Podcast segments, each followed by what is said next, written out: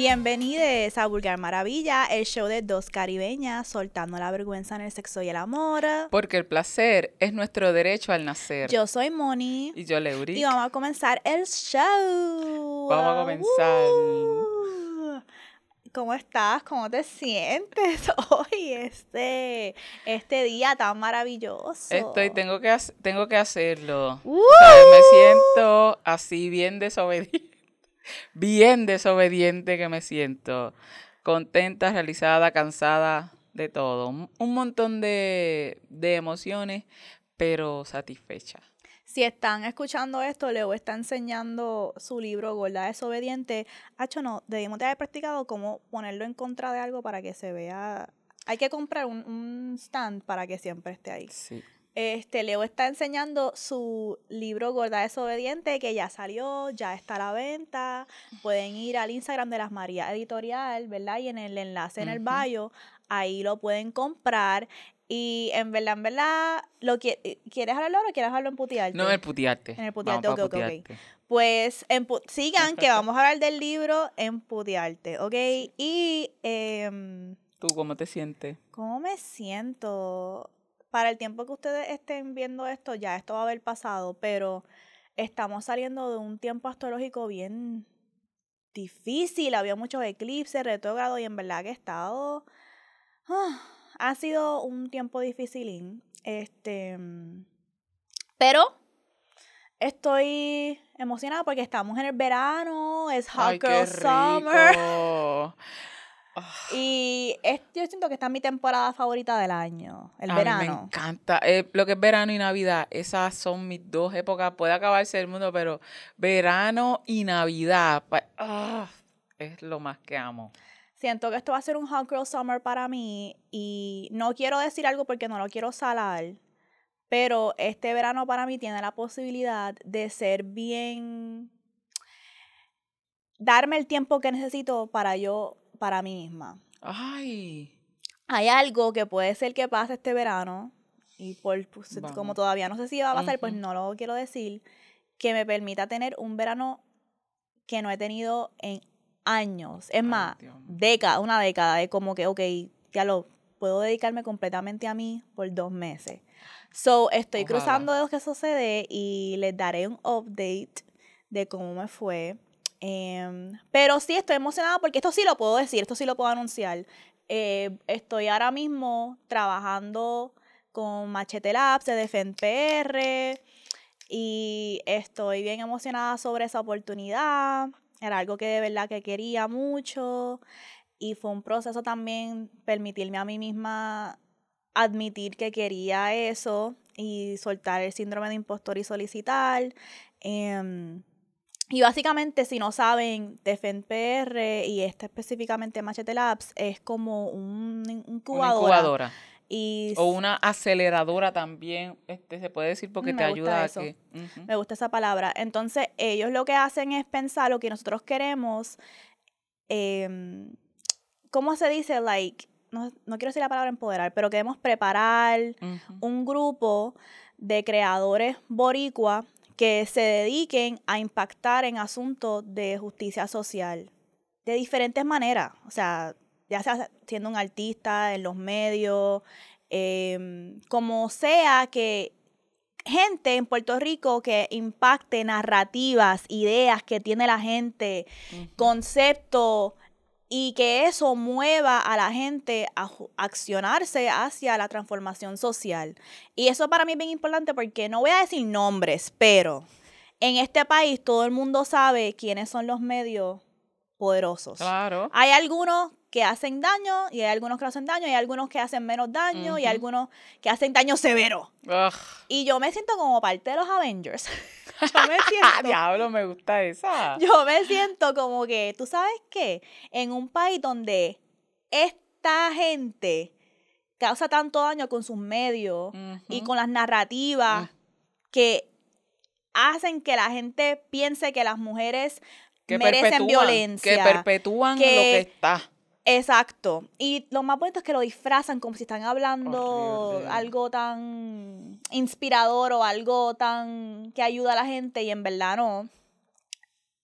Y pues me siento como que yo soy parte de los Avengers aquí tratando de transgredir en lo que es las ideas que piensan eh, la gente Bori, eh, cómo definimos nuestra vida, nuestra sexualidad, en específico estoy hablando de mi área, ¿verdad? Nuestra sexualidad, las conversaciones de sexualidad, educación sexual, de soltar la vergüenza. Todo lo que hacemos aquí es importante para contrarrestar lo que allá están haciendo y eso tiene un impacto en la vida de la gente colectiva. So, me siento bien orgullosa de ser parte de, eh, de FENPR y voy a dejar mi mojaera sobre específicamente cómo ellos han trabajado conmigo, yo ser parte de este equipo y apoyarme, lo voy a dejar para Mojaera. Pero antes de que eh, Mojaera la vamos a dedicar a eso, pero me gustaría que hablaras porque si supieran lo cabrón, ella estaba hablando de que el síndrome del impostor, esta cabrona solicitó en el rajatabla. Estando en fucking rajatabla de la edad. Esta conversación, ella como que, no, puñeta, hice esto. Y yo, loca, si estás ahí en el borderline, tira, tira, tira. Nosotras acá, eh, Melissa y yo diciéndole, dale, que eh, eh, eh, dándole eso, teniéndole el, último día. Y todavía ella estaba con yo, no, si es que te van a coger, por nosotras ahí dándole, pero a lo último, ¿sabes? Que ese síndrome te arrastra, ¿sabes? Te holding back hasta que... Me hizo hold back bien fuerte porque uno de los requisitos era que tú tenías que ser un creador establecido. No es como que, ay, tengo una idea para un proyecto. No, no, no. Es como que tú ya de tu parte, tú has creado algo, tienes un track record. Y yo como que, yo no sé si yo todavía estoy ahí. Y además de eso, viendo la gente que eran parte de eso, como por ejemplo, Ana, es alguien... Ana para mí es top. De verbo y piel. Top. Corilla. Top, top, top. ¿Tú me entiendes? Entonces, ella lleva casi una década en esto. Entonces, nosotras llevamos con Vulgar Maravilla, bueno, yo con Vulgar Maravilla técnicamente tres años, pero Vulgar Maravilla así como de sexualidad, pues un año.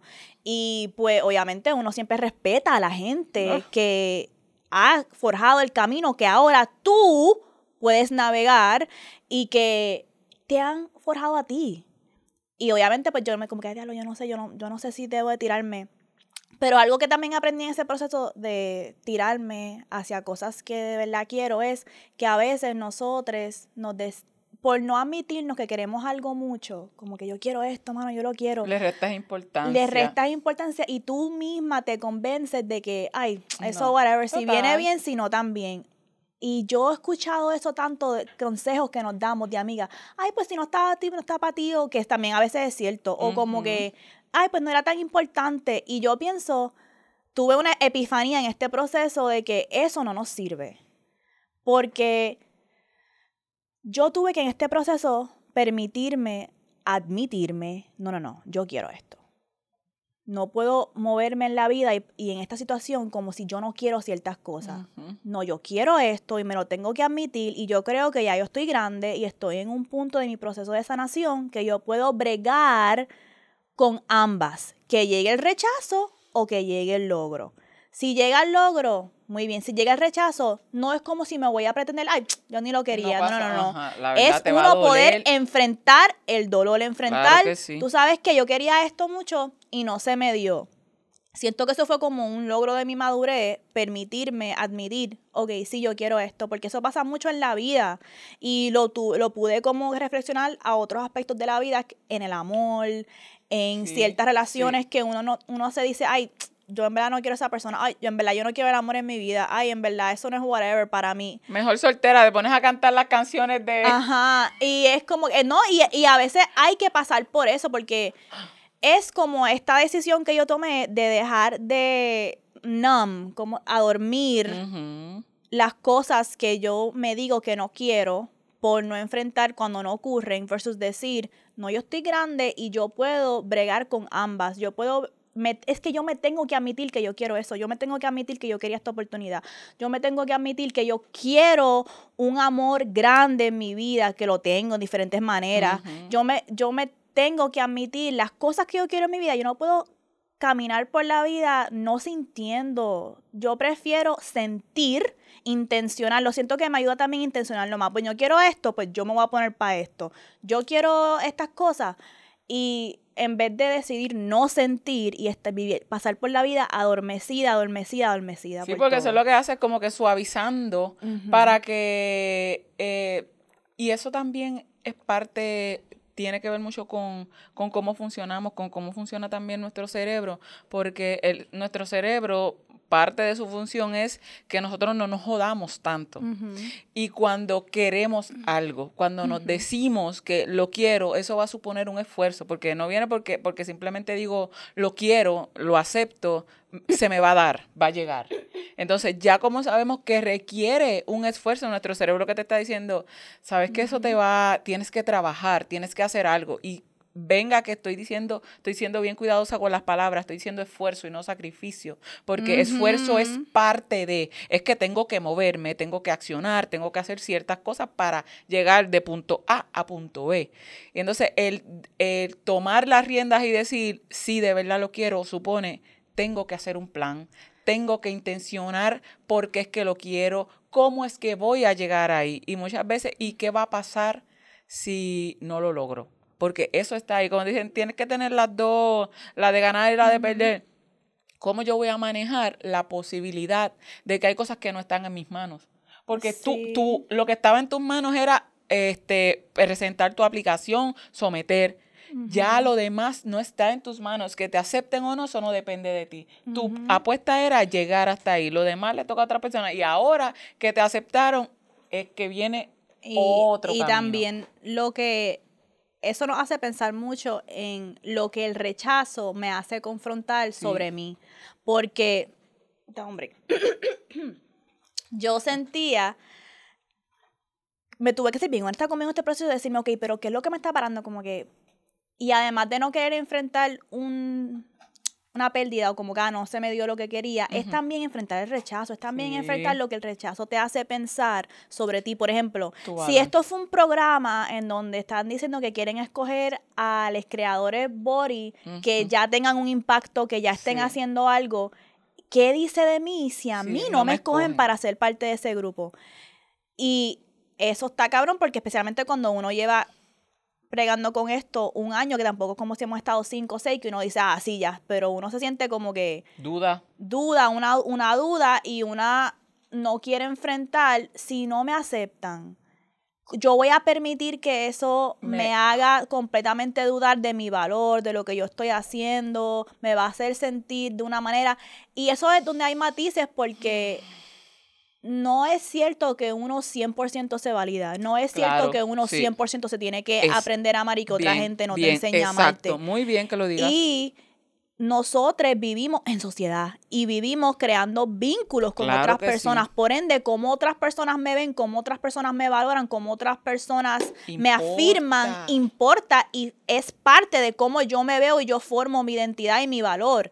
No lo es todo, pero es parte y eso hay que Sí, sí. admitirlo. Y tiene significado, porque por eso es que la gente logra muchas cosas y por eso, por eso mismo es que no logra, porque si depende, imagínate cuán fuerte es y necesario e importante a nivel social, porque estamos hablando a nivel social, porque yo me puedo validar y decir, yo sé lo que yo valgo, pero cuando me lo reconocen fuera, gente que también está haciendo lo mismo, que también es gente que es importante para mí, que yo respeto, que yo valoro, eso me, me retribuye, ¿verdad? Muchas cosas y de la misma manera que me retribuye y me alegra y me genera seguridad, me puede hacer tambalear mis cimientos, por más sólidos que estén, te vas a cuestionar ¿Qué es lo que me faltó? ¿Qué es lo que pasa? ¿Sabe? Es, soy yo. Hay algo mal conmigo. No valgo lo suficiente. No soy lo suficiente. Y eso es social. ¿Sabes? Eso es una respuesta social real a lo que, a, a lo que tenemos que enfrentar. Gente que me ha formado como Ana, ¿tú me Claro. entiendes? So, Dios mío, ¿qué me pasó conmigo hoy? Lo que sí estamos hace poco pasando Pero-. Pero también es una cuestión de yo ser real conmigo misma, de como que, mira, mamá, tú sabes que te va a doler y tú sabes que te va a doler obligado. si no te cogen porque vas a sentir de cierta manera de que, wow, pero ¿por qué no están viéndome o viendo mi contribución y mi valor a lo que yo estoy haciendo? Pero, por otra parte, tampoco me va a completamente desboronar. Claro. Tampoco me va a completamente invalidar y hacerme completamente, ah, pues, pues acabó de Mujer Maravilla, Nada, pues yo soy una mierda. Eh, Pero eso es como O una pérdida, eso se maneja como un duelo, como una pérdida, porque imagina, supone enfrentar el proceso de, de pérdida. Ya, Esos son los matices de la vida que no se hablan mucho. Yo pienso que a veces nosotros pensamos, no, por no querer enfrentar al- algo, pues no lo enfrentamos para Si nada, no en vez de enfrentar los sí. matices de, ok, va a doler, pero no me va a completamente matar. O como que I can get through Y es this, normal like- que me duele la puñeta, porque si yo pongo el fucking Ajá. esfuerzo, si yo estoy haciendo y, y yo reconozco que es bueno, que me gusta y que va a ser un impacto y que al fin me digan que no, que no era lo que estaba buscando, claro que, ¿sabes? Es lógico que uno se tambalee y se cuestione y hasta dude. Exacto. Así que, pero no, gracias a la universidad y mis ancestres y mi esfuerzo, estoy aquí para decirles que sí me cogieron y que como dijo Ana, Ana dijo esto cuando pu- puso su post de que esta era parte del programa, ella puso, fueron muchos los llamados y pocos los escogidos. Y yo me siento como que, That's right. Y estoy yo That's ahí. right, y estoy yo ahí y está Ulga Maravilla ahí. Así que cojan la orilla, que vamos a las millas, Leo hablando de su libro, yo hablando de esto. Y Ya se los dijimos. es pronto que le voy a estar presentando el proyecto de... ¿Se los dije o no se los dije? Que nos agarraran cuando estábamos, ya estamos despegando, no van a tener break. No van a tener break, it's over. Bien perrish, bebé. Diablo, ya Ok. estás experta haciendo promo. es que esto. Segway Queen. Este, pues vamos a lo que vinimos hoy, que es lo que a ustedes les gustan. Esto es los Léeme Esta de junio. Recordatorio.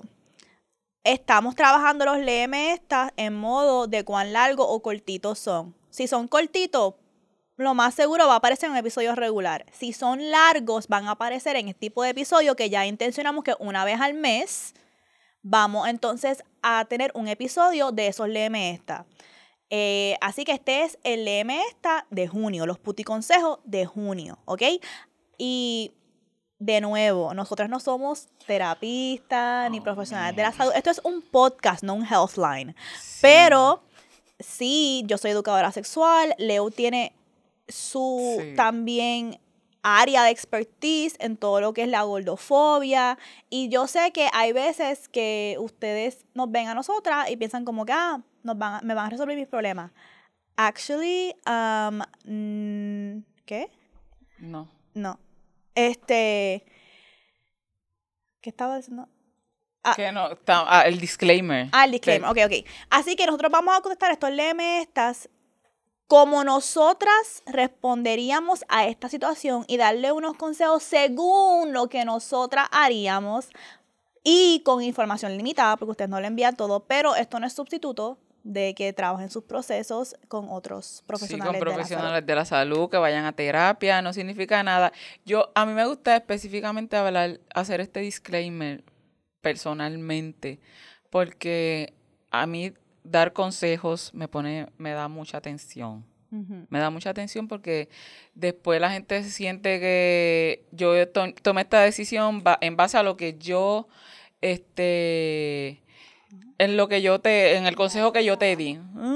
Y eso no, no es 100% real, no es 100% este, lógico. Y yo he dado consejos a lo largo de mi vida que, que han terminado en que la gente los ha aplicado de unas maneras que terminan haciéndome daño a mí. Así que mejor, ¿sabes? Es, yo, es lo más honesto y no va a decir, no, lo que yo haría en tu situación. Yo es lo que, si en este contexto, herramientas, cosas así, o tal vez si me pasara ahora con lo que sé, pero pues estamos, somos personas cambiantes, así que... Exacto. Voy a leer el primero. Dios mío, qué. Dice: Hola, bellas, ¿qué tal están? Les escribo por lo siguiente. Tuve una conversación con mi pareja y no estoy segura cómo me siento. Me dijo que consume mucho, podemos decir la palabra P ya, ¿verdad? X, X, el contenido X. Me dijo que consume mucho porno y que le gustaría ver menos porque sabe que el porno que ve no está bien y no quiere consumir ni apoyar ese tipo de industria. Me dijo que me lo decía porque le importaba mi opinión, porque sentía vergüenza y quería parar. No quiero ser adicto, me dijo. Yo le pregunté si era porno donde trataban mal a las mujeres, si las actrices eran muy delgadas y depiladas, y me dijo que a veces sí veía ese tipo. Pero también porno amateur, pero claro, no porno feminista como el que ves tú, me dijo. Estoy súper confundida y no sé qué opino. Por un lado, no me preocupa ni inseguriza que vea porno como un género. Yo también lo hago. Pero sí me complica que vea un porno agresivo, machista y cosificador. Tampoco estoy segura si la frecuencia debería preocuparme. Me dijo que lo veía todos los días por lo fácil que es y por morbo. Ahora yo estoy en la mitad de un viaje de dos meses, lo hablamos en persona en otro momento por primera vez y yo ahora le hice check-in para saber cómo iba con ver menos porno.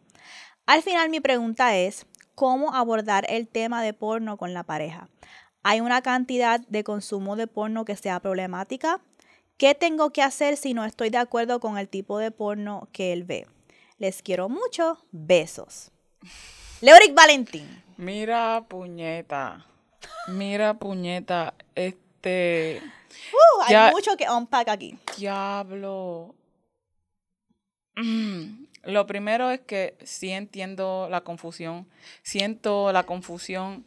Y parte de la confusión siento que viene porque sabemos que hay que hacer ciertos movimientos y que hay que tomar cierto tipo de acciones este, con la información que hay. Porque no sé, este, como que cuánto tiempo llevan, en qué contexto fue se conocieron, si esto se sabía, si no. Hay un par de factores.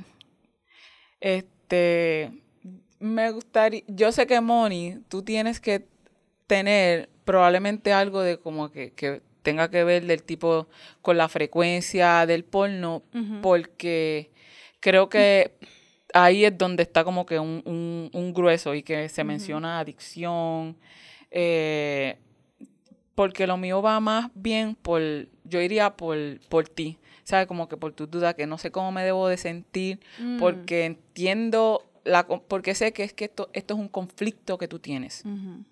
Y esto tú lo que estás buscando también es cómo entrarle a solucionar este conflicto. Porque ya, ¿sabes? Te tomaste esta molestia. Cuando ya tú tomas esta acción de escribir, de buscar otro punto de vista, es porque tú sabes que, esto te está sobrecogiendo, que es algo que, mm, que no te esperaba, que no viste. No nos dice cuánto tiempo es que tú llevas y en qué contexto es que se está dando esta, esta esta, esta noticia que le está diciendo, esta intimidad que te está compartiendo.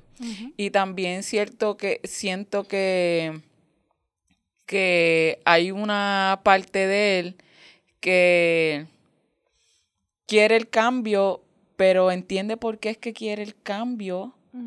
Y la mayoría, ¿sabes? Para quitar un poquito, la mayoría de todos empezamos viendo ese, el porno de mierda. que es el que, es cosificador, que, que maltratan a las mujeres, que, que son todas blanquitas, que tienen, ¿sabes? Ese es el que todo el mundo empieza a ver. Y ya después cuando empezamos a entrar y a deconstruirnos, a aprender, a desaprender, es que vemos otras áreas. Así que probablemente tú estás un poco más adelantada. Estamos hablando de que eres una, eh, eh, una mujer feminista. Pues tienes un camino ya recorrido. Hay que ver cómo rayos entró este, este otra contraparte. Dale. Em, esto tiene partes. Lo primero que te quiero decir que es positivo es que él te lo está trayendo. O sea, que él está activamente hablando contigo sobre que esto es una preocupación que yo tengo, ¿verdad? Em, y esto tiene tantos matices porque Ok, déjame ver por dónde comienzo. Número uno, vamos a ver con la adicción.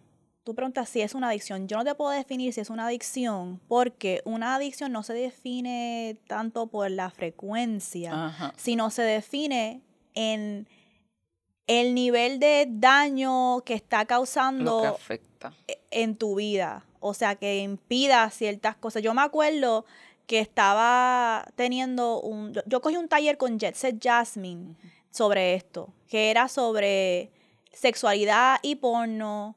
Em, y ella hablaba de que es bien tricky, hay que tener cuidado con decirle a la gente que tiene una adicción a porno, Em, porque, número hay muchas cosas en nuestra vida que uno hace frecuentemente que no, son, son adicciones.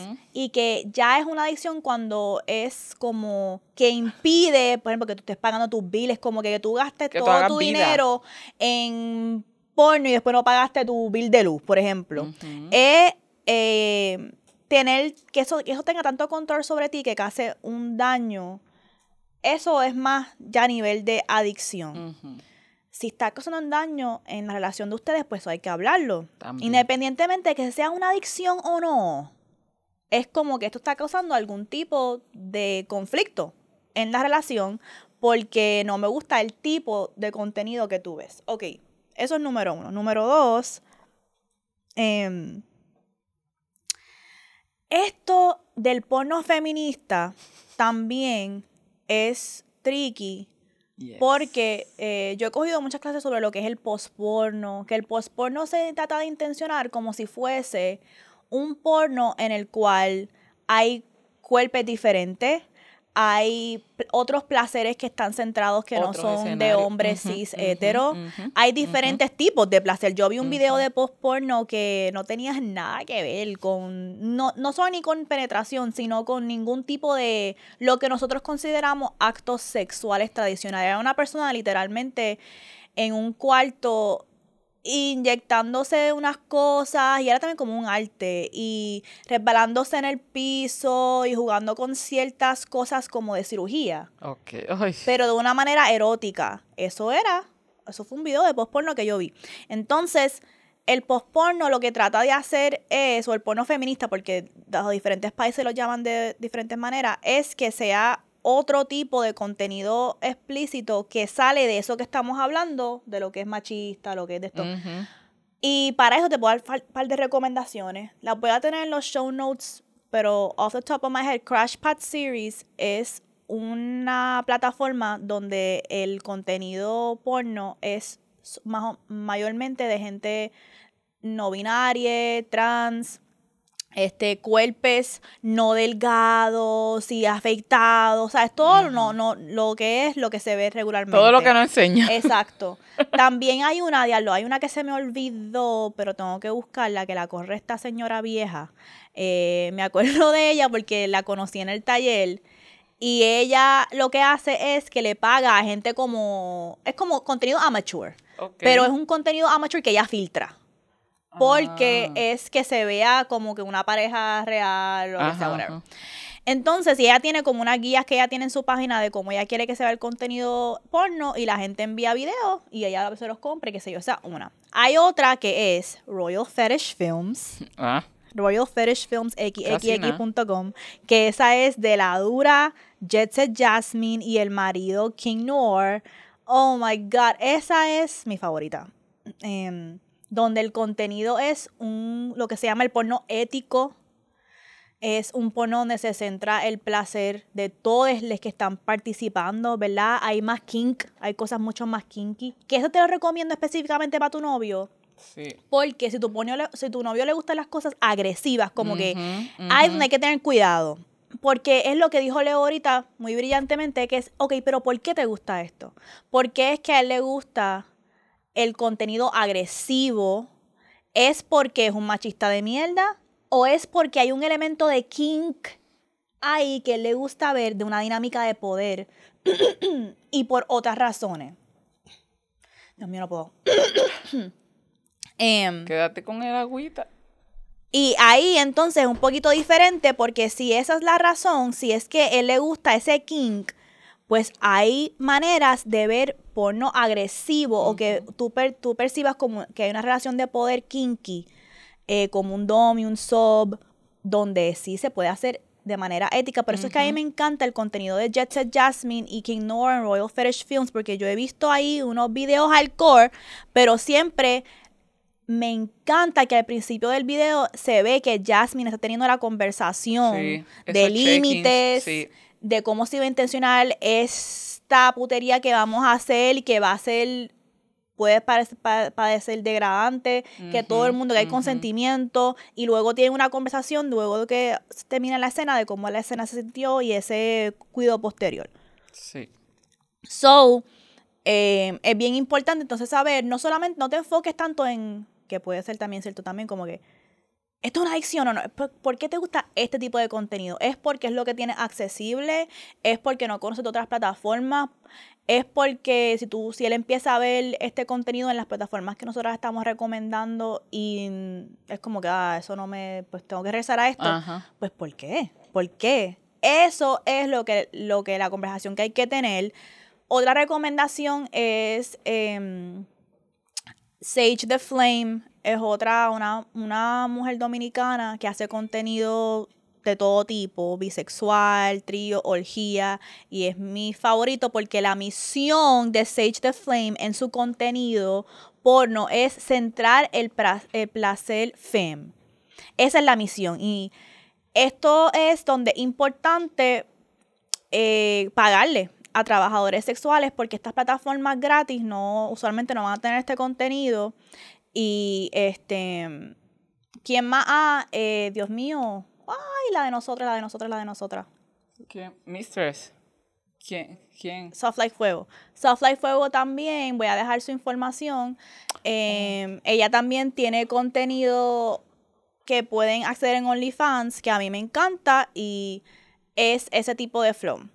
¿Por qué digo todo esto? Estoy dando sugerencias de lo que yo considero que sería como que porno ético, porno feminista, y hay que tener cuidado porque entiendo la necesidad de categorizarlo como posporno, porno ético, porno feminista, pero hay muchas creadoras o muchos creadores sexuales que se sienten como que esto es porno y punto, como que dejemos de tratar de academizar todo o de decir como no, es que este porno esto es... Hay que darle una limpieza, darle una, una blanqueada o una purificada. Sí, es como que entiendo, la, entiendo por qué es necesario la categoría, porque es como para distinguir de lo horrible que, tenemos acceso, pero hay que también tener espacio para entender que a veces estas categorías pueden servir como para perpetuar la putifobia y todas estas cosas de que no, es que esto es, esto es otra cosa, esto no es porno, esto, es, esto es algo feminista, ético que yo estoy haciendo. Eso, porque hay gente que está con ese vibe. Claro que sí. ¿Ok? Es like, you still taking dick. ¿Ok? you still are sucking dick. Eating coochie. ¿Ok? Es lo mismo. Pero, eh, así que estas plataformas que te estoy recomendando pueden ayudar con eso, ¿ok? Ellos tienen una separación ahora también, que dice que ella está en un viaje de dos meses, que no van a estar, que no van a estar juntos también. Este, y que ella estaba haciendo check-ins preguntándole si que cómo iba con eso de ver menos porno. También eh, si realmente es algo que le preocupe, está buscando ayuda de tipo profesional, lo está hablando también con, con alguien profesional. Porque muchas veces, ay, y esto pasa, yo siento que es por, por la condición de, de mujeres y femmes, que es como que siempre la cuidadora. Es como que sentir la necesidad de, wow, tengo que eh, ayudarlo porque tiene un problema. Eh, pero realmente pues el problema es de él. Si es un problema, el problema es de él hasta cierto punto. Hay que ver cuál es el alcance y en qué punto empieza a afectarte a ti también y a la relación. Y a la pregunta específica de qué tengo que hacer si no estoy de acuerdo con el tipo de porno que ve. Ok. Por eso es que le afecta la relación a ella, porque ella no está de acuerdo con lo que él ve. Y es qué tengo que hacer si no, pues está aquí esta, esta pregunta específicamente viene para ti. ¿No te gusta? Ya fuiste honesta contigo, te sentaste, viste el tipo de porno que él ve. Porque muchas veces también hay misconceptions que a lo mejor él, dice, no, este es un porno, y a lo mejor cuando tú lo veas, tú dices, ok, lo que estás hablando. Exacto, ah. yo no sé, yo no, yo no he visto lo que él ve, pero también hay que tener cuidado con eso porque ah, no quiero invalidar tu sentimiento porque sí, hay veces que el tipo de contenido que alguien está viendo es indicador de como que, what the fuck is going on here? Espérate un momento. Pero hay otras veces que no se puede shame eso. También es que es, por eso que te estoy diciendo que esto, mira, e, este tipo de, de, conversación, yo estaba hablando con Daniel en, tan, de esto como hoy por la mañana, que la terapia, ¿sabes? La salud mental es debería estar ser bien accesible y no lo es. Porque estas son cosas que, que no hablamos, que nunca hablamos hasta que entonces ya es algo tan grande que, que nos está molestando para que él se tome esta molestia. Y esto ya él tiene que haberte escuchado diciendo o haciendo mención porque él siente vergüenza. Y siente vergüenza a causa de... O lo más seguro, si lo trae a un psicólogo, el psicólogo le va a decir, depende, si por eso es que es importante que los psicólogos cojan educación sexual, que eso es un asco, que Sí. esto que si Sí, lo le va a hacer otro, sentir lo va a hacer peor, sentir, vergüenza, eh, peor. culpa.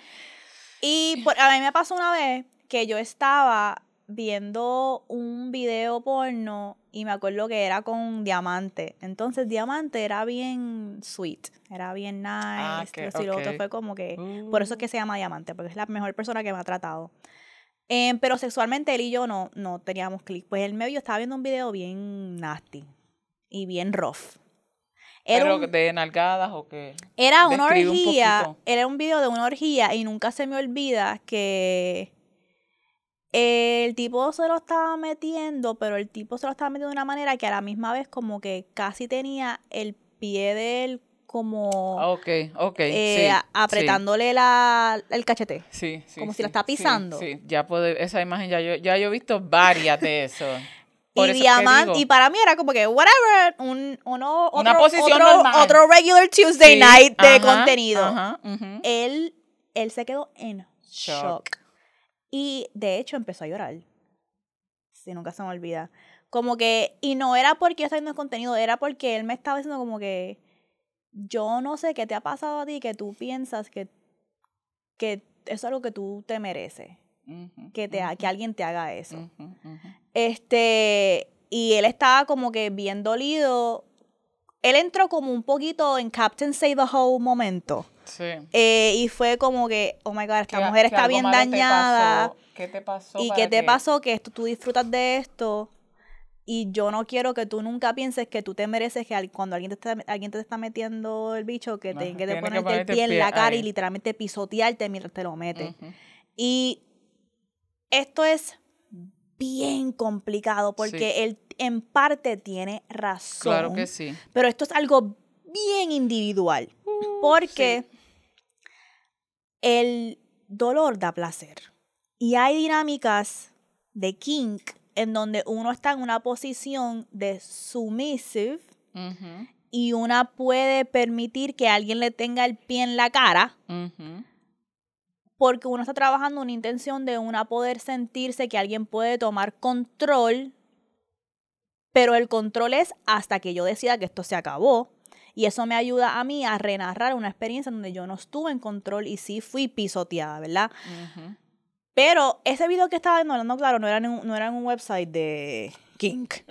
Era un website donde estaban haciéndolo, ah, al garete, Sí, sí, súper sí, al lo garete, que- lo que ve Sin normalmente. intención. Exacto, lo que ve no- no- normalmente, que se notaba, ahí es donde está la diferencia. Yo creo que eh, a Diamante le dolió eso. mucho que se notaba que la, la cara de la tipa era como que estoy para en dañar, dolor. que, que todo era para dañar, que la intención no era dar placer, sino, y esta conversación Dani yo la, la hemos tenido porque antes, y yo veía eso y a mí me encantaba hasta que, pues ya después una se empieza a deconstruir, y empieza como que, ¿de dónde es que viene esto? Y es como que, eh, puñeta, y no, no es algo En verdad, que- en verdad, si te gusta, se si te gusta, te gusta. Es la intención. Es como que te ¿Por gusta, te gusta que te pisoteen mientras te lo metan porque en verdad te gusta.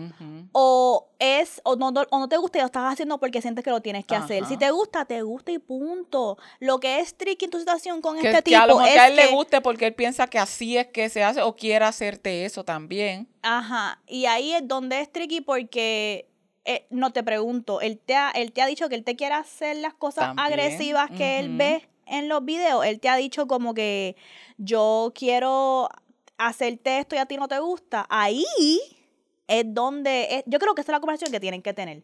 Yo creo que esa es la conversación que tienen que tener y tienen que tener la manera bien honesta de tú decirle, ok, las cosas que tú estás viendo, porque tú dices que a ti te incomodan, que a ti no te gusta, porque si a ti no te gusta es porque no te gustaría que te lo hiciera. Exacto. Y tienes que tener una conversación con esas cosas que tú estás viendo. ¿Es porque tú las quieres hacer o es algo que a ti te gusta ver? Él mencionó morbo también, que es como que las ve por morbo.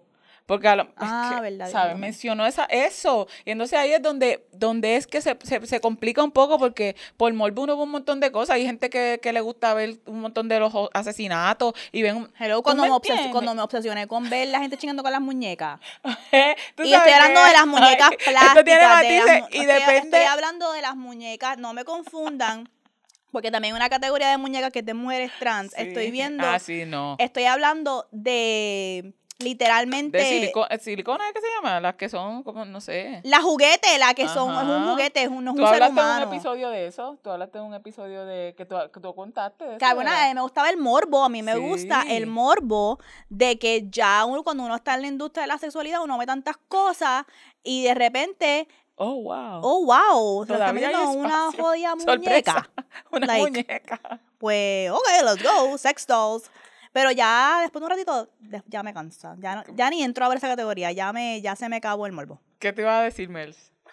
Ah, no iba a decir eso mismo, que hay veces que yo, yo veo tipo de porno que lo que están haciendo a lo mejor es bien rough y en el momento me excita, pero si alguien me hiciera eso a mí, le metería una pescosa en la cara. O sea, que no es, que porque solo porque yo lo vea no significa que es que lo quiero recrear. A lo mejor te gusta porque lo ves en otro. Es Exacto, como que, es como que porque me, me gusta el visual que estoy viendo, pero si me lo estuviesen haciendo a mí, no dependiendo sea lo que sea, pero ah, no necesariamente voy a estar cómoda con que me lo hagan a mí misma. Y esa es la conversación que ellos tienen que tener, porque, ¿verdad? Pero si en verdad a ti te haces pensar Sí. de él de una manera que él vea ese contenido como, yo creo que eso también trastocó mi, mi relación con Diamante, porque yo me sentía como que Te está tirando shame.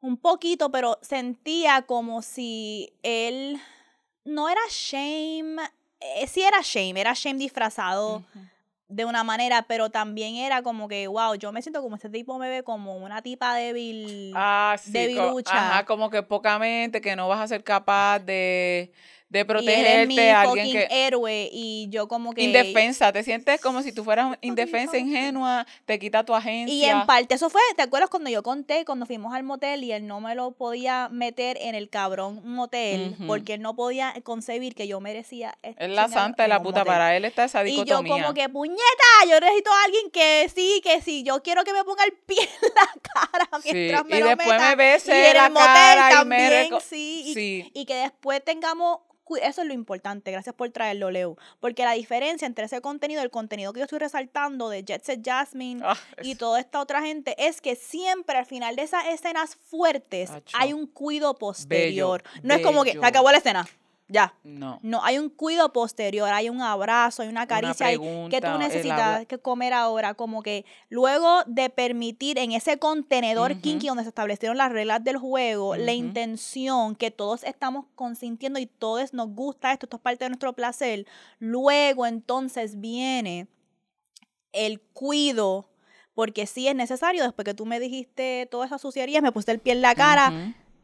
Es necesario volver a traerle dulzura a, a la cuerpa y eso es lo que permite que se puedan dar esas escenas hardcore. Claro. Que tú sientes que es un contenedor. Y pues ahí, este, eso es lo que estoy viendo el, el tiempo y tenemos que irnos a Y que no cambia, y que no cambia la manera en la que te ve esta persona. Sabe que sabe que aquí esto está limitado a esta área, que fuera del contenedor como- es, es todo, es otro mundo. Y es esa posibilidad de, de- de poder cambiar de mundo bien cuidada y, y bien atendida también, respetada, tomada en cuenta y que no piensen que tú nunca, que, que tú no tienes agencia, que es- tienes algo mal para que te guste esto. Si te gusta eso en este contexto, no para toda tu vida, no siempre, no de todo el mundo, no de en cualquier momento, no de cuando a cualquier otra persona le dé la gana. Eso también son las Eso cosas que hay que tener en cuenta. Así que este, este elemento estuvo bueno. Quiero ir al otro porque es bien largo, así Sí. que necesito que si están escuchando, viendo esto, Mm. se abrochen el cinturón porque el próximo es bastante larguito, puede ser que entonces no lleguemos a putearte y Sí. mojadera, pero es importante, así que vamos, vamos, acompáñeme en esta historia. Hola, mis maravillas. Este LM esta amerita agüita, picadera y tal vez hasta un episodio entero. Debo comenzar en darles un poco de contexto. En mi familia siempre he sido catalogada como la hippie, la feminista y la radical. Siempre he sido bien honesta en mi visión de mundo y sobre las causas que apoyo. Cuando tenía 25 años quedé embarazada producto de una relación de 10 años que se había tornado tóxica e iba en picada. Le conté a mi mamá y a mi hermana, mi mamá ultra, ultra cristiana, la noticia de que estaba embarazada y de que estaba poniendo en balanza si debía o no debía seguir con el, el embarazo. Mi mamá, aún dentro de su religiosidad, me dijo que era mi decisión y que la respetaba. Que recordara que ella me amaba aunque no estaría presente para apoyarme de manera presencial, lo cual entendí completamente. Decidí abortar y yo sola me guié ida y vuelta a la clínica. Pasaron días, semanas y meses y noté que mi hermana no me hablaba. No quería saber de mí y hasta se rehusaba a contestarme las llamadas. Vivíamos a una hora de distancia por cuestión de que yo estaba haciendo mi maestría. Si llegaba a su casa, ella vive con mami, me saludaba de mala gana y rápido se iba para el cuarto. Al confrontarla me confesó de mala forma que estaba molesta y disgustada con la decisión que yo había tomado. Terminamos discutiendo y hasta me sacó en cara que nadie me mandó a abrirle las patas como una puta. Él era mi novio de 10 años. Años después volví a caer embarazada, pero esta vez decidí continuar con el embarazo. Recuerdo que cuando di la noticia, lo primero que mi mamá me comentó fue, tu hermana dice que ella será la madrina, que ya está decidido. Tengo al bebé y pasé por la peor depresión posparto. Estuve casi un año con rabia, coraje, llanto, no quería saber de nada. Todo se me hacía y lo sentí imposible.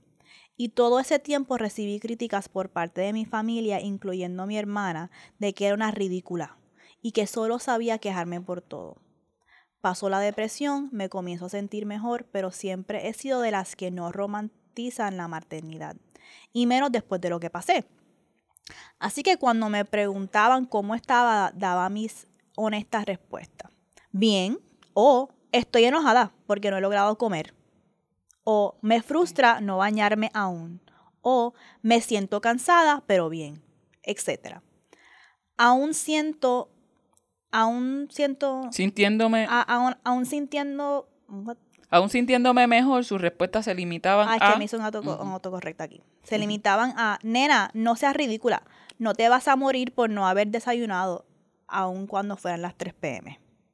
Cuando el bebé tenía un año y medio, mi hermana, para ese entonces ella tenía 20 años, me escribe una noche confesándome que necesitaba ayuda porque estaba embarazada y que no quería tenerlo. A todo esto solo me limité a escucharla. Le pedí apoyo, le brindé los números de las clínicas para que ella decidiera cuál quería, le expliqué los procedimientos y hasta la llevé a su cita con mi bebé de un año y medio en el carro. Y me aseguré de que los días siguientes estuviera bien. Lo único que me limité a comentarle fue que me hubiese gustado que ella se hubiese portado así cuando yo lo decidí y que jamás entendí su enojo. A lo que ella me respondió es que lo tuyo fue distinto porque te pusiste a hacer una balanza y una tabla de pros y contras y eso no se decide así. No le respondí más, pues sé que estaba en un momento vulnerable y no era el tiempo ni el lugar. Hace dos semanas, exactamente un año después de su primer aborto, me da la noticia que está embarazada nuevamente y que no va a continuar con el embarazo. En esta ocasión, yo no he podido servir de apoyo ni de ayuda. Me limité a preguntarle que si su novio lo sabía y me dijo que sí, a lo que le respondí, ok, es importante que él te acompañe y que decidan qué método anticonceptivo van a usar. Hoy es su día de procedimiento el cual ya me escribió que realizó.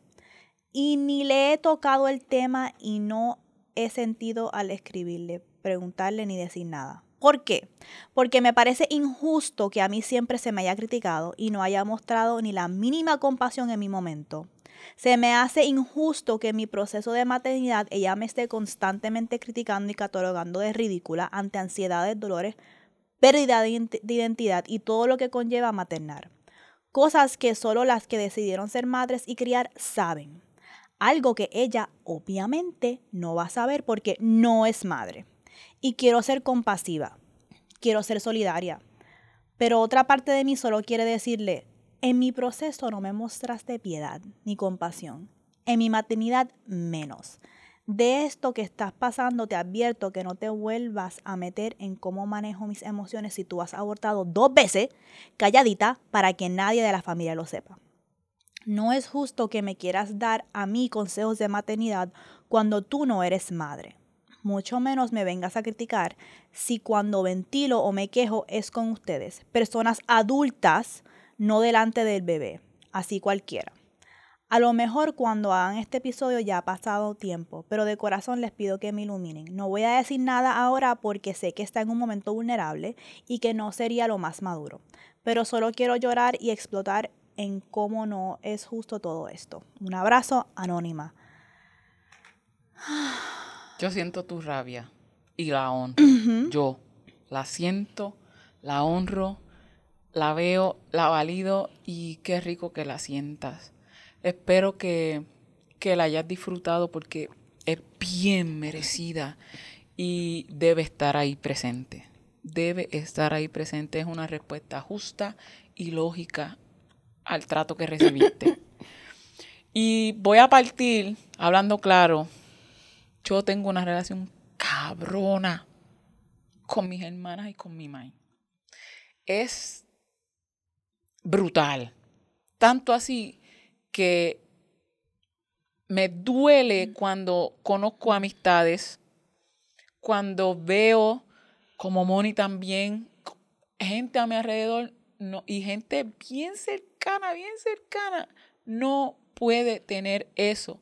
Pero también entiendo yo como madre que se nos exige tanta mierda, tanto maldito trabajo, tanto esfuerzo con poca guía, con poca ayuda, que, que alguien que no lo ha pasado nos quiera siquiera hacer algún señalamiento, eso a mí me está la muerte, eso me está lo peor, porque en el 99.9 de los casos hay cero, se jodió, saqué el dedo, hay cero empatía, cero, es crítica, Así que Mm. yo, este, esto está bien cabrón. Está bien cabrón. Y aunque pase tiempo, tengo un par de cosas, par de cosas. Lo primero que quería salir era de la rabia, porque hay muchas cosas como que en el, en el anterior que desempacar aquí. Porque estamos hablando, si tu hermana tiene 20 años ahora, era una fucking mocosa hace par de años atrás. Exacto. A una fucking mocosa con ínfulas de no sé qué. Que eso es lo primero. Eso es lo primero. Y te digo honestamente, honestamente como que yo soy hermana mayor. Como que yo soy hermana mayor que me parece bien desconsiderado y una falta de respeto siquiera. Y una pérdida de tiempo que tú hayas de verdad permitido esto. Sé el contexto que se da, porque yo sé lo que nos puede atravesar. Pero qué maldita falta de respeto de esa mocosa. Ahí lo voy a dejar por ahora. Yo la primera vez que leí es- tu carta, literal, eh, tuve una reacción bien emocional a ella porque me sentí bien identificada. Y yo siento que yo soy la peor persona que la gente le puede pedir eh, consejos de compasión hacia gente que te ha descojonado la vida. Porque yo soy bien vengativa. Entonces, es como que I'm always going to... No, no, no es vengativa, porque ya no, no es vengativa, es como que... Rencorosa. eh, que te queda. Sí. Es como que... When you go low, I go lower. Ujú, ujú, ujú. Tú no... tú- you don't get to tener acceso a mí como hermana, a mi amor, a mi cariño, después de haberme tratado tan cruel. Acho. Yo voy a tratarte como tú me has tratado. Punto. Punto. Este, y la uni- el único para mí saving grace que tiene tu hermana es que es joven. Porque si, vamos a suponer, si tu hermana ahora cambia sus comportamientos y genuinamente se arrepiente del daño Claro que ha sí. causado, yo la pudiera perdonar porque es como que, coño, era una chamaca, ella también estaba sola, perdida, Ujú, confundida con todo lo que nos mete la sociedad. Pero si tú continúas, si ella continúa este comportamiento, para mí es como que, give a fuck Fuera. then. Púdrete. Exacto, like, no me joda. Y la otra parte de esto que mucha gente no entiende es que te sentí tan fuerte cuando dijiste que ese año Acho, de posparto, uh, uh, uh, yo sentí eso en mi ser porque yo siempre he dicho, es tan cabrón como la maternidad a mí me ha dado vida, pero también me ha tratado de matar. Obligado. Obligado. Y yo siento como a, a veces tanto rencor con familiares alrededor mío que es como que como ustedes vieron que yo me estaba ahogando, que yo me estaba muriendo y nadie intervino para ayudarme y solo abrían la boca para criticar cuando yo me estoy literalmente ahogando. Yo siento que yo estoy viva de milagro, Sí. porque es que nadie entiende el nivel de sola que uno se siente, de trabajo, de completa disociación que uno tiene con su cuerpo, con su ser, en un momento donde otra criatura te necesita todo el Por tiempo. completo. Y ah, hubo veces que yo tuve que decir, tú sabes que déjame dejar al nene aquí en la cuna, aunque estoy llorando, y déjame ir a gritar al baño y yo me tengo que encerrar en el baño. Yo me tengo que físicamente, porque si no, yo me voy a tirar del segundo piso. O sea, hubo momentos que tuve que literalmente, físicamente restringirme de hacerme daño. Y que todo el mundo alrededor tuyo vea eso. Y, ah, Y, y ¿quién nadie te te, ayuda. A mí ¿Quién te nunca, manda? y tú sabes lo que hace eso, está cabrón. Porque esto yo se lo digo a todo el mundo, apoyar a una mujer en un proceso de maternidad va o a 100% solidificar esa rela- relación de que eso es algo que yo siempre te voy a agradecer, eso es algo que yo te voy a amar, que tú vas a tener todo el agradecimiento del mundo para mí, yo te amo por siempre, o va a causar un daño tan fuerte que yo siempre te voy a tener rencor. Claro Para sí. mí, Sí. yo siento que de la manera en que a mí me dejaron sola en mi maternidad, familiares, era un momento, una oportunidad. Una oportunidad to show up. Y no, pero me dejaste hogar. ¿Y cómo yo perdono eso? ¿Cómo yo perdono eso? Y a sabiendas. Y no solamente me dejaste hogar, sino que tú también tenías el pie encima de mí para Hundiéndote. más. Claro que sí. ¿Cómo yo perdono Claro eso? que sí. Y Eso agarrando el salvavidas. Eso trastoca la relación completamente. A mí nunca se me olvida, no quiero decir nombres, pero hubo un tiempo que yo estaba viviendo con un familiar. Y mira cómo los protegemos también para colmo. Eso es lo Es- peor. exacto. Ay, mi ajito. Hubo un tiempo que yo estaba viviendo con un familiar y mi proceso de maternidad fue complicado porque yo di a luz diciembre 26 y ya enero 8 estaba en la universidad de nuevo. Y yo me- en, mi, en mi proceso de parto por poco me muero, me tuvieron que dar transfusiones de sangre. Y yo había cuadrado mi horario universitario porque mis familiares no me querían apoyar para yo ir a estudiar martes y jueves de 5 de la mañana, de la primera clase a las 6 hasta la 1, fueran corridos y salir. Y cuando yo llegaba, me hacían, toma, el nene, ya. No quiero, este, no, tú decidiste para él, tú querías, tú decidiste para él, Nada tú querías. cambiado. Na- nada, nada, nada. Y a mí nunca se me olvida el visual de que por la, cuando llegaba la noche, Dios mío, cuando, cuando el sol iba bajando, a mí me empezaba a entrar una crisis porque yo sentía como que, como yo iba a sobrevivir la noche en la soledad, en la oscuridad. Sí, Y yo nunca se me olvida que la persona con quien yo vivía en ese momento cerraba su puerta con seguro. Eso es un marcador físico de cómo también, Te quiero lejos. como que no me pidas nada, no pidas, te tengo el pestillo puesto, allá tú y el nene, No me importa No. quién te manda.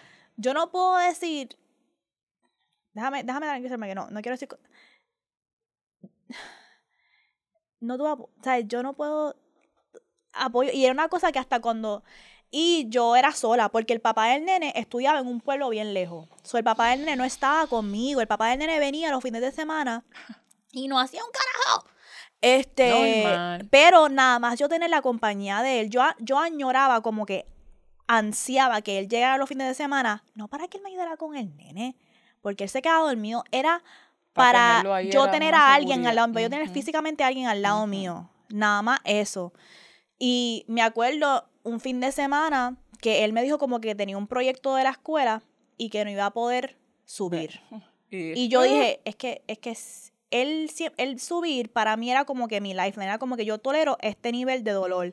Yo no puedo tolerar ni tres días más sin tener otro ser humano que me, que, que, que, que este- me acompañe en este proceso, porque si no yo me voy a tirar del balcón.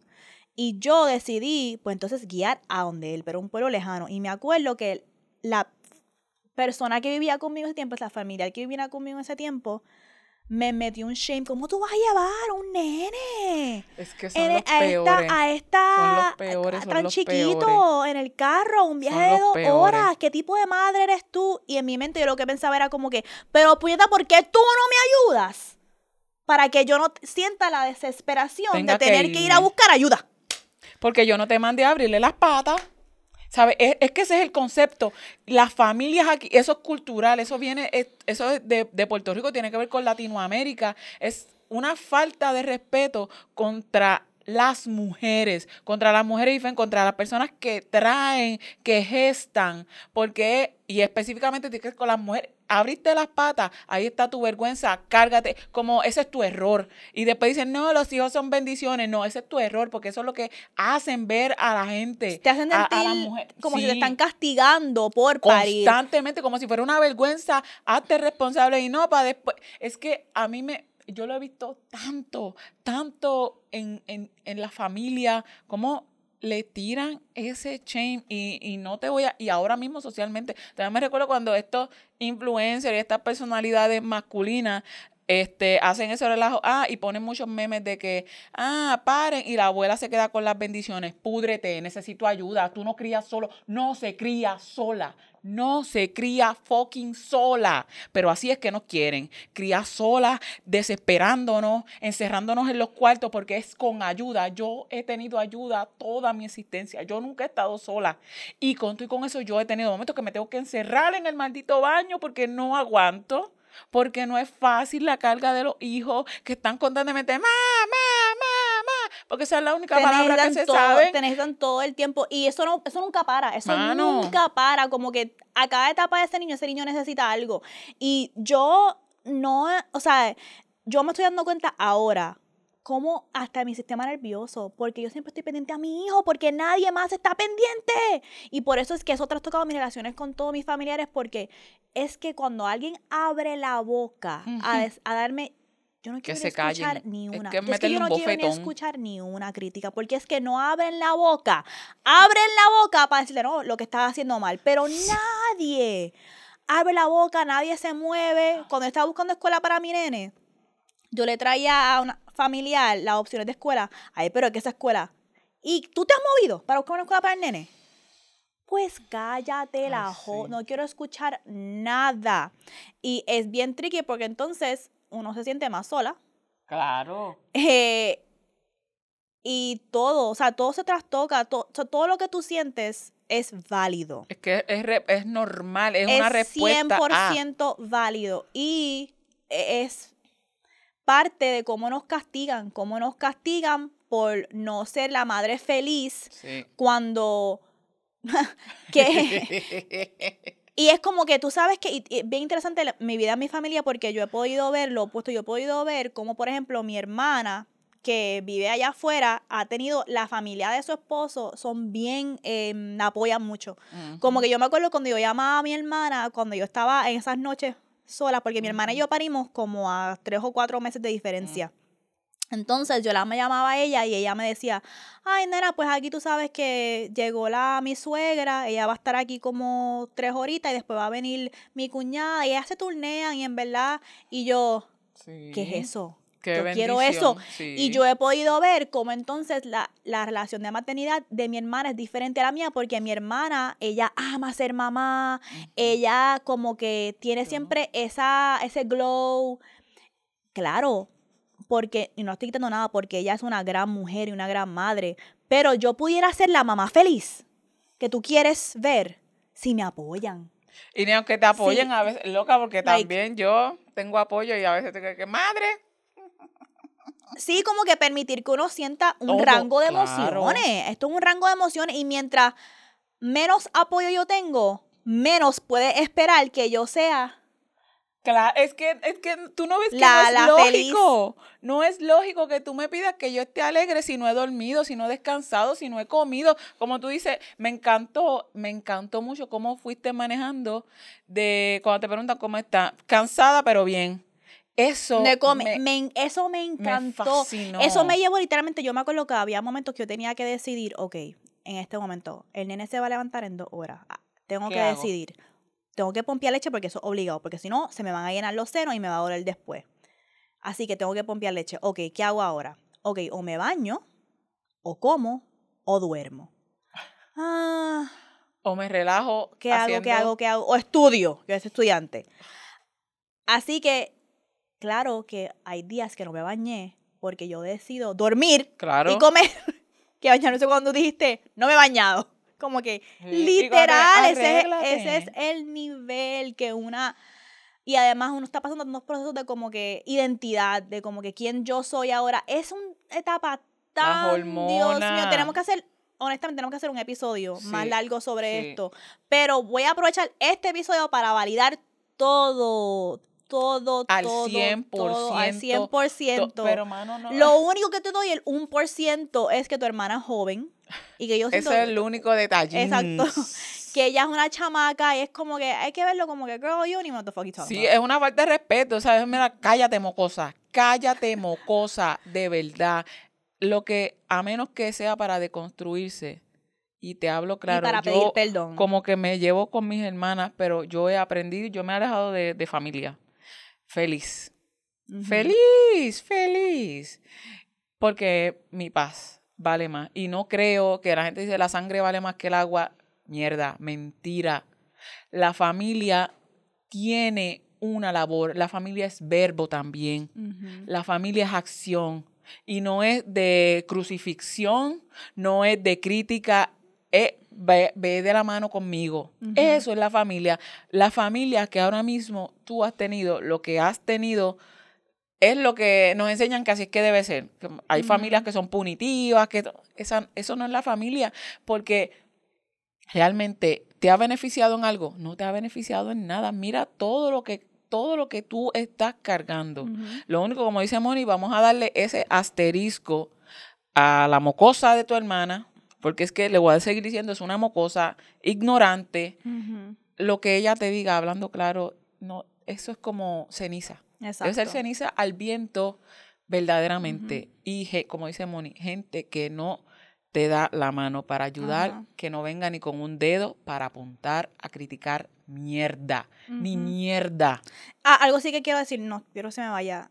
Sí, no creo. Yo entiendo, esto es tricky, porque yo entiendo por qué tú sientes la necesidad de decirle a ella, cabrón, tú has tenido dos. Claro que sí, claro que sí que la creo. Claro, claro que sí. Y, y quiero dejar claro que la gente tiene que entender que esto está en el contexto de la relación que están teniendo estas dos Exacto. hermanas. Pero que independientemente de Sí. eso, que alguien tenga que uno, dos, manera. tres, cuatro Sí. abortos. no es No hay un número indicativo de cuántos abortos son los que Lo- para justificables. Ajá, exacto. Son lo que la persona entienda, eso case by case. Así Sí, que no que quiero que interpreten que estamos diciendo como que, cabrona, en, tú tuviste dos abortos. No, no, no, no, Es que es No. en el contexto de lo que está de pasando. que no puedes criticar, de que cállate, de que cállate, de que mira, que un día estamos acá y dónde podemos estar en el próximo.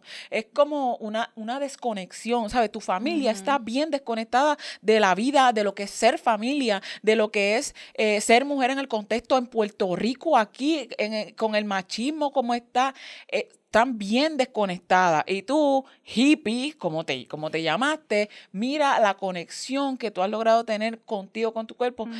Esta- estas nubes que, que se ciñen sobre ti son tu familia y es importante que reconozcas que la sangre no pesa más que el agua. Eso es mentira que nos dicen. Aquí es reciprocidad. Si yo no recibo lo que yo estoy entregando, lo que yo merezco, vamos a cortar. Mira, porque ¿para qué queremos esta gente de verdad? Y yo entiendo que a veces Es que queremos la tricky, conexión es tricky porque yo. es, fami- es, es- es tan Oh, tricky, pero Dios lo último que voy a decir es porque lo voy a hablar en el próximo episodio, porque en el próximo episodio vamos a estar haciendo, que lo tienen que ver, vamos a estar haciendo un una evaluación del primer año de Vulgar Maravilla y una de las preguntas es como que, que tú quieres ver más en Vulgar Maravilla, que proyectos queremos tener. Y una de las cosas que yo, si tuviera el equipo, el dinero, recursos, yo quiero crear más espacios para madres, porque aunque tú, esta es la parte que no se habla mucho, que aunque yo intelectualmente y tú intelectualmente como hippie, feminista, te puedes decir, yo sé por qué me están pasando estas cosas.